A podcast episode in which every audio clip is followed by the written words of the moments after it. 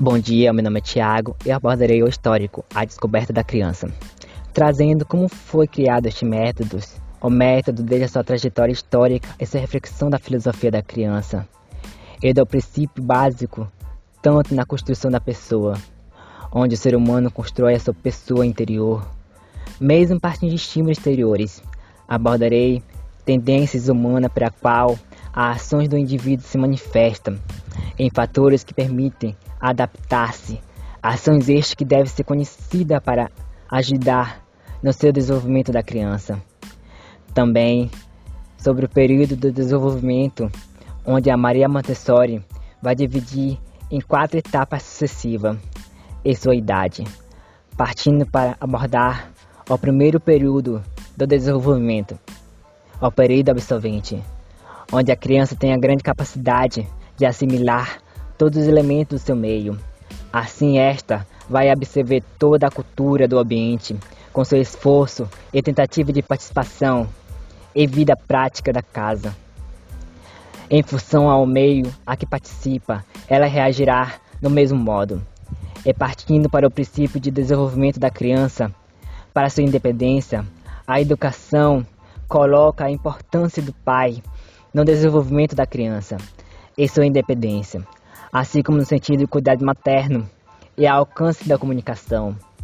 É importante destacar que a escola montessoriana, para trabalhar esta abordagem, trabalha com um grupo de crianças de diferente faixa etária para criar mini sociedade que tem suas regras e costumes, fazendo com que a criança assimile e adapte neste meio.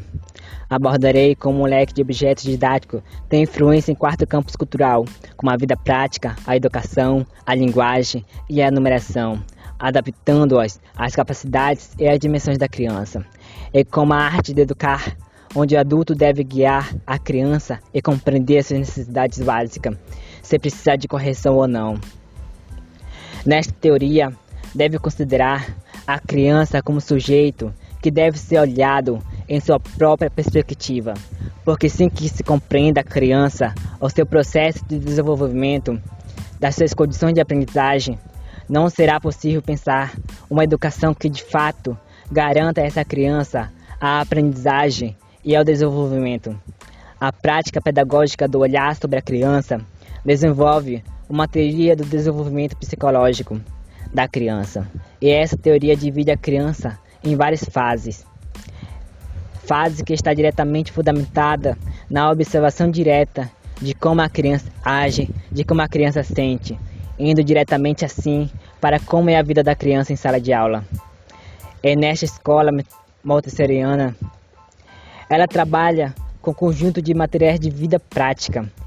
Estes são materiais relacionados à vida cotidiana da criança, materiais sensoriais e material escolar propriamente dito, como material de alfabetização. Todos os materiais são todo preparados de tal forma de que eles são educativos por princípio.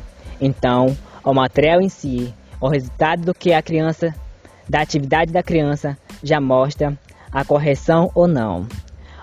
E quando não está correto, ali há possibilidade para que ela possa encontrar e acertar.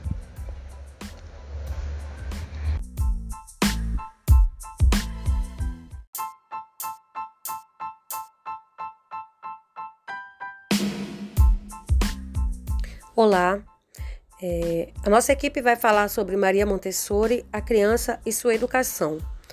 A educação como ajuda para a vida é um dos temas do livro dela.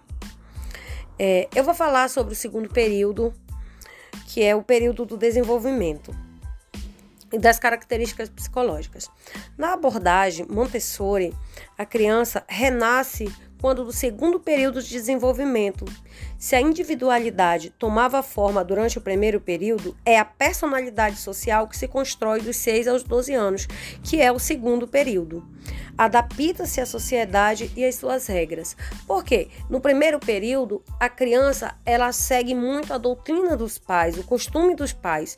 E nesse segundo período, o que acontece? A criança ela vai se adaptando a uma sociedade, ela vai ganhando formas e vai criando novas expectativas, vai criando os novos hábitos.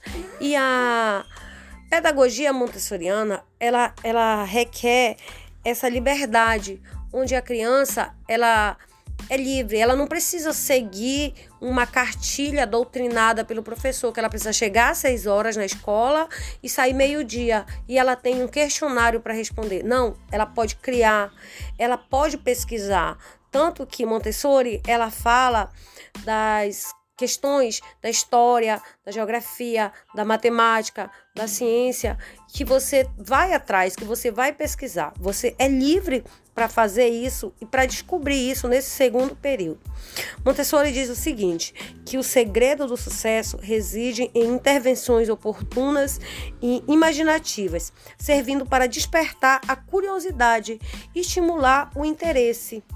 O interesse que a criança vai adquirir com o passar do tempo.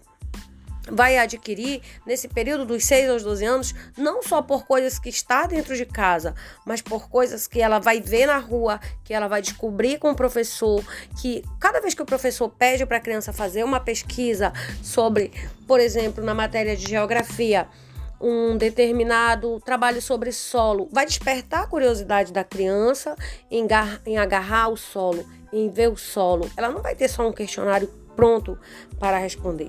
Montessori também, na, na, na perspectiva do programa do primário, aborda que a escola fazia referência a alguma forma de esoterismo contemporâneo. Não, pelo contrário, Montessori escolheu esse objetivo para designar sua pedagogia e foi antes de tudo porque a criança desse período procura compreender o mundo em todas as suas manifestações.